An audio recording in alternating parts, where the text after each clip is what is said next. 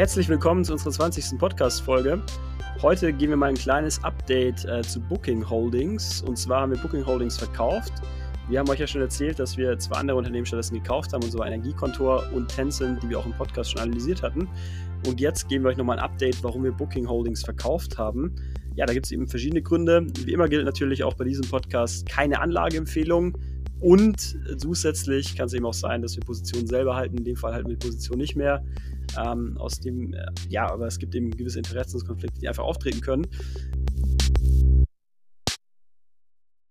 Ja, Simon, ich habe schon angeteasert. Ähm, wir haben Booking verkauft. Was würdest du sagen, war eigentlich ausschlaggebend für uns, warum wir verkauft haben? Am Ende des Tages ist es immer die Bewertung. Natürlich spielen viele Gründe in die Bewertung mit rein, aber wir haben einfach verkauft, weil wir aktuell interessantere Anlagemöglichkeiten am Markt sehen. Genau, ähm, wir sind ja bei Tencent und Energiekonto, wie schon gesagt, eingestiegen. Ähm, was würdest du sagen, ist bei Booking schlechter gewesen, gerade im Vergleich zu Tencent und Energiekonto? Ja, was heißt schlechter? Letztendlich hat Booking aktuell einfach eine gewisse Bewertung, ein gewisses Niveau, die im Vergleich zu Tencent und Energiekonto einfach äh, hoch ist. Und wir versprechen uns von den zwei Investments einfach eine höhere Rendite in Zukunft. Booking ist nach wie vor ein extrem spannendes und attraktives Unternehmen. Ich denke, wir kommen später ein bisschen auf die Vorteile zu sprechen. Aber Booking steht aktuell nahe dem All-Time-High und ist extrem hart getroffen von der Corona-Krise. Man wird erst 2023 etwa wieder das Vorkrisenniveau erreichen und dann finden wir aktuell einfach die Bewertung zu hoch. Ja, also es ist echt Wahnsinn, wie stark der Umsatz eingebrochen ist. Also man hat ja wirklich mehr als 50 Prozent Umsatzverlust gehabt. Der Gewinn ist äh, fast auf Null eingebrochen, was ja auch ein Stück weit nachvollziehbar ist. Ähm, Booking musste viele Leute auch entlassen, Booking Holdings und ja, äh, wie es aussieht, erreicht man erst 2022 etwa wieder das gleiche Umsatzniveau wie 2019. Und das EBITDA-Niveau ähm, liegt erst 2023 wieder auf dem Niveau von 2019. Also auf jeden Fall noch ein zäher Weg. Man hat quasi mehrere Jahre verloren durch Corona. Ähm, zusätzlich, äh, Simon hat es ja auch schon ein bisschen angesprochen, ist die aktuelle Bewertung eben auch relativ hoch. Gut, klar, es ist natürlich das Jahr 2021, was besonders schlecht gelaufen ist, aber ähm, in diesem Jahr wird man eben tatsächlich auch ein KGV von 54,6 haben. Man ist nahe dem Alltime-High. Also die Aktie stand quasi noch nie höher wie während Corona, ähm, was auch ein bisschen absurd ist. Ähm, das Kursumsatzverhältnis ist auch relativ hoch.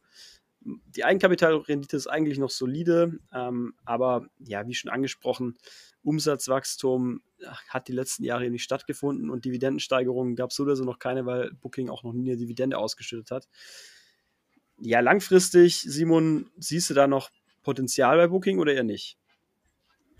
Grundsätzlich schon, weil erstmal, was macht Booking eigentlich? Ich meine, viele von uns kennen wahrscheinlich Booking von der Webseite booking.com. Ich denke, jeder von uns hat da schon mal ein Hotel gebucht.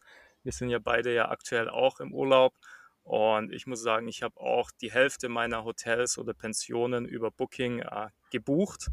Ähm, Booking hat aber nicht nur die Webseite booking.com, sondern hat noch eine Vielzahl an anderen Webseiten, wo man einfach auch Flüge buchen kann, man kann Mietwagen buchen, man kann Erlebnisse buchen und ist letztendlich sehr breit aufgestellt in dem äh, Tourismussektor mit äh, Webseiten und am Ende des Tages verdient sie ja relativ einfach Geld, indem sie einfach ähm, Erlebnisse oder äh, Hotels und so weiter vermitteln und dafür bekommen sie eine Vergütung. Also es ist ein extrem ähm, skalierbares Geschäftsmodell und Booking war ja auch wirklich die letzten Jahre eine brutale ähm, Cash-Maschine, weil letztendlich äh, Booking hat ja äh, keine großen Kosten, weil und trotzdem können Sie bei einer Hotelbuchung beispielsweise 10 bis 20 Prozent äh, verdienen. Und das kann man natürlich extrem nach oben skalieren.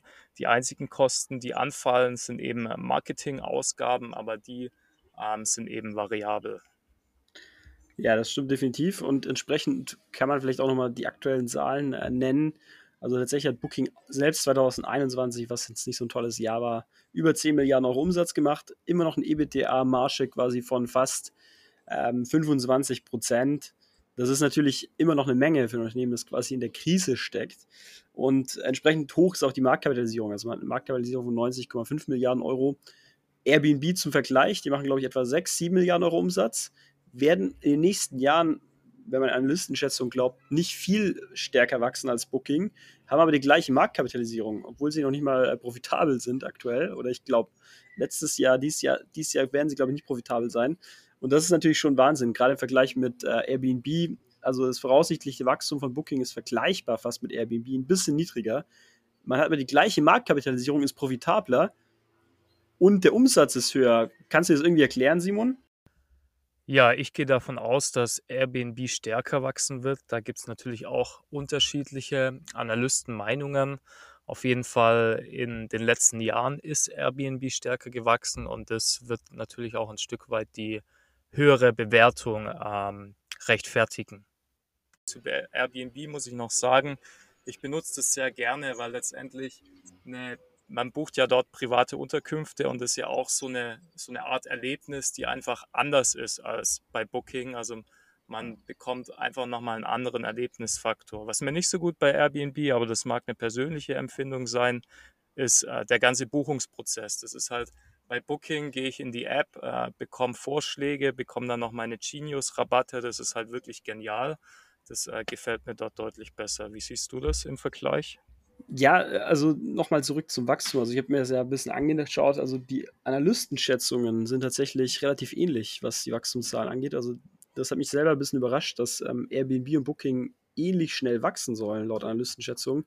Ich sehe es allerdings auch eher wie du. Tendenziell glaube ich, dass Airbnb ein bisschen schneller wachsen wird, auch aus dem Grund, weil es eben einfach jetzt auch durch Corona nochmal einen stärkeren Trend gibt zu alternativen Übernachtungsmöglichkeiten. Also das sind quasi solche Ferienwohnungen ähm, und eben Apartments, die man sich eben auch direkt bei Privatpersonen mieten kann und man damit so ein Stück weit den Hotelmarkt disruptiert. Also man hat eben schon den Eindruck, dass durch Corona sowas eben gefragt ist. Booking hat da ein bisschen nachgezogen. Ich glaube, Ferienwohnungen kann man jetzt auch über Booking buchen.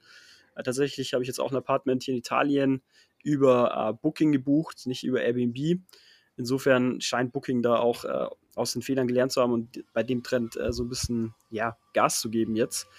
Ähm, ja, prinzipiell finde ich, dass beide ein super interessantes Geschäftsmodell haben, aber es ist schon interessant, dass Airbnb so viel höher bewertet ist als Booking, obwohl die Unterschiede nicht so eklatant sind und die Marktstellung von Booking auf dem Hotelmarkt ist ja jahrelang unglaublich krass gewesen eigentlich.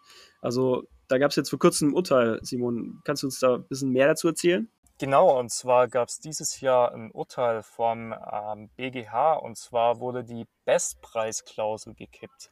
Für alle, die davon vielleicht noch nicht gehört haben, also Booking hat in der Vergangenheit den Hotels einfach ähm, verboten, das Zimmer auf ihrer eigenen Webseite günstiger anzubieten, sozusagen dass Booking dem Kunden äh, garantier garantieren konnte, dass äh, bei Booking immer es den günstigsten Preis gibt. Und der BGH hat es für unzulässig erklärt. Und ich muss sagen, auch selbst, ich habe vor zwei Wochen, wie gesagt, ein Hotel über äh, nicht über Booking gebucht. Und zwar habe ich zusätzlich auch noch auf der Webseite von dem Hotel nachgeschaut. Und dort war es äh, ganze 20 Prozent günstiger. Und das ist eben auch sozusagen ein Stück weit die Kommission, die die Hotels jedes Mal an Booking zahlen müssen. Und da gibt es ja auch noch eine ganz interessante äh, Praktik, die die Hotels jetzt anwenden, um einfach äh, die Gebühren zu umgehen. Felix, was machen denn die Hotels genau?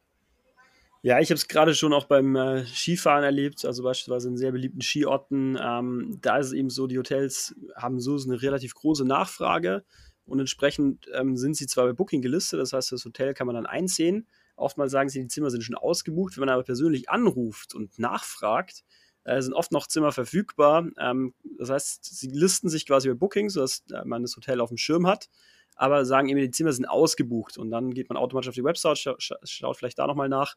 Und oftmals sind die Zimmer eben noch nicht komplett ausgebucht, sondern man möchte einfach nur die Fees umgehen, die eben Booking kassiert. Und äh, das ist eben tatsächlich auch ein interessanter Trend, ein spannender Trend. Ähm, tatsächlich konnte Booking natürlich, wie wir prognostiziert haben, so ein Stück weit auch, davon profitieren, dass viele andere Reiseanbieter aus dem Markt ausgeschieden sind während Corona, gerade kleine Reisebüros. Auf der anderen Seite, und das ist interessant, ähm, konnte quasi eine ein Verkaufschannel noch stärker wachsen als Booking. Also Booking hat Marktanteile hinzugewonnen während Corona, so muss man dazu sagen. Aber gleichzeitig sind eben die Direct Sales noch stärker gewachsen als Booking. Das heißt, immer mehr Hotels haben eben eigene Websites und verkaufen und vermarkten ihre Zimmer auch auf einer eigenen Website. Und das könnte tatsächlich lang, längerfristig eine Gefahr für Booking werden. Gerade wenn man eben dann die Erfahrung macht, so wie du, dass auf der Website von dem Hotel das ganze Hotel nochmal, also das Zimmer günstiger ist, dann ähm, buche ich natürlich immer direkt auf der Website, beziehungsweise schaue einfach nochmal nach. Und das ist natürlich für Booking eigentlich fatal, weil das ist ja eigentlich das Geschäftsmodell von Booking. Genau, vor allem wenn der Kunde dann auch noch die Plattform benutzt, um es zu benutzen, aber dann woanders bucht, dann hat man letztendlich am Ende des Tages die Kosten, die auch nicht gerade gering sind, weil letztendlich Booking hat ja extrem hohe Werbeausgaben, die man an Alphabet zahlt. Aber wenn der Kunde dann woanders bucht, ist natürlich schlecht. Und apropos Alphabet, ich meine, äh, wir haben es ja angesprochen, man, man zahlt viel an Alphabet und es war jetzt auch in der Krise, sage ich mal, ein großer Vorteil, dass man die variablen Werbekosten einfach extrem stark äh, kürzen kann. Aber das, das größte, die größte Gefahr eigentlich, wenn wir über Alphabet sprechen, ist, dass äh, Alphabet einfach selbst in den Markt einsteigen könnte, weil letztendlich ähm, Alphabet hat auch, beziehungsweise Google hat die gewisse Marke, hat die Reichweite und ich bin mir auch ziemlich sicher, dass die äh, die Leute haben und die Technologie für so eine Plattform einfach entwickeln könnten. Wie siehst du das, Felix? Sehe ich genauso wie du. Theoretisch ähm, ist Google der krasseste Wettbewerber für Booking Holdings. Ähm, Google ist ja eigentlich auch schon im Markt eingestiegen. Man hat Google Flüge mittlerweile, man kann Hotels buchen über Google. Ähm, und es macht halt auch super viel Sinn, diese Angebote dann direkt noch in Google Maps zu integrieren. Das ist einfach so viel besser noch als Booking in der Theorie. Ich sehe da allerdings ein Stück weit ein Problem. Ähm, Google hat ja jetzt schon viele kartellrechtliche Probleme, wird öfter mal, öfter mal verklagt, auch von der EU ähm, und auch in den USA gibt es größere Bedenken. Facebook beispielsweise steht jetzt auch wieder äh, in der Kritik in den USA und ich glaube, wenn Google da so ein Stück weit noch stärker expandiert, dann wird das eben nicht unbedingt dazu führen, dass äh, die Kritik an Google abreißt. Aber ja, das sind, äh, ich sag mal, politische Gedankenspiele ein Stück weit. Theoretisch ist Google auf jeden Fall der größte Wettbewerber, weil sie jederzeit den Markt von Booking ja, äh, extrem stark einschränken können. Absolut. Ja, und damit denke ich, kommen wir zum Fazit. Oder hast du noch einen Punkt, Felix?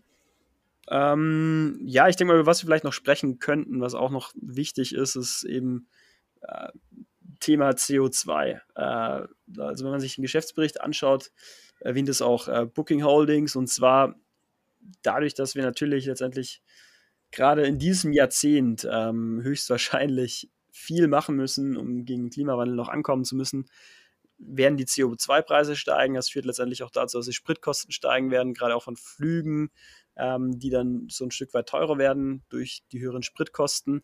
Und das könnte natürlich letztendlich auch dazu äh, führen, dass die Leute einfach weniger verreisen, was zum Nachteil von, von Booking wäre.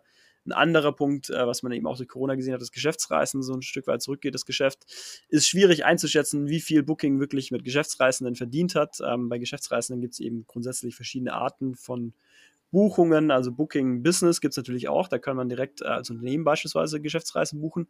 Auf der anderen Seite, das habe ich auch schon erlebt, kriegen beispielsweise ähm, Arbeitnehmer auch manchmal ein Budget vom Arbeitgeber und können dann beispielsweise selber ihre, ähm, ihre Geschäftsreisen buchen und können das natürlich über Booking machen. Das ist dann natürlich schwer zu identifizieren, ob das wirklich Geschäftsreisende waren.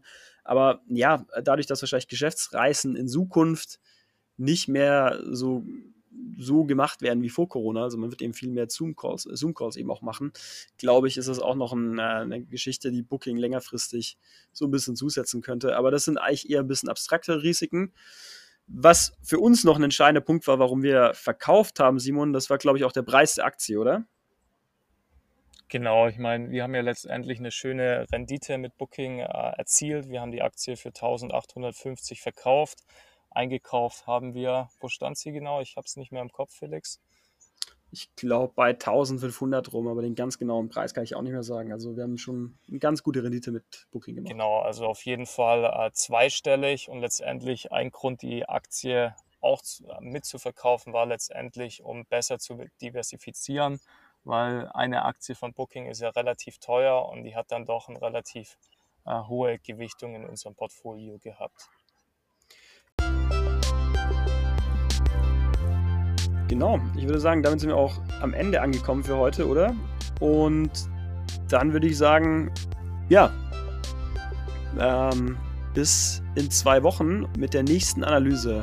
Welches Unternehmen werden wir dann analysieren, Simon? Genau, und zwar haben wir Volkswagen gekauft. Und ja, bis zum nächsten Mal. Macht's gut. Bis dann. Ciao. Ciao.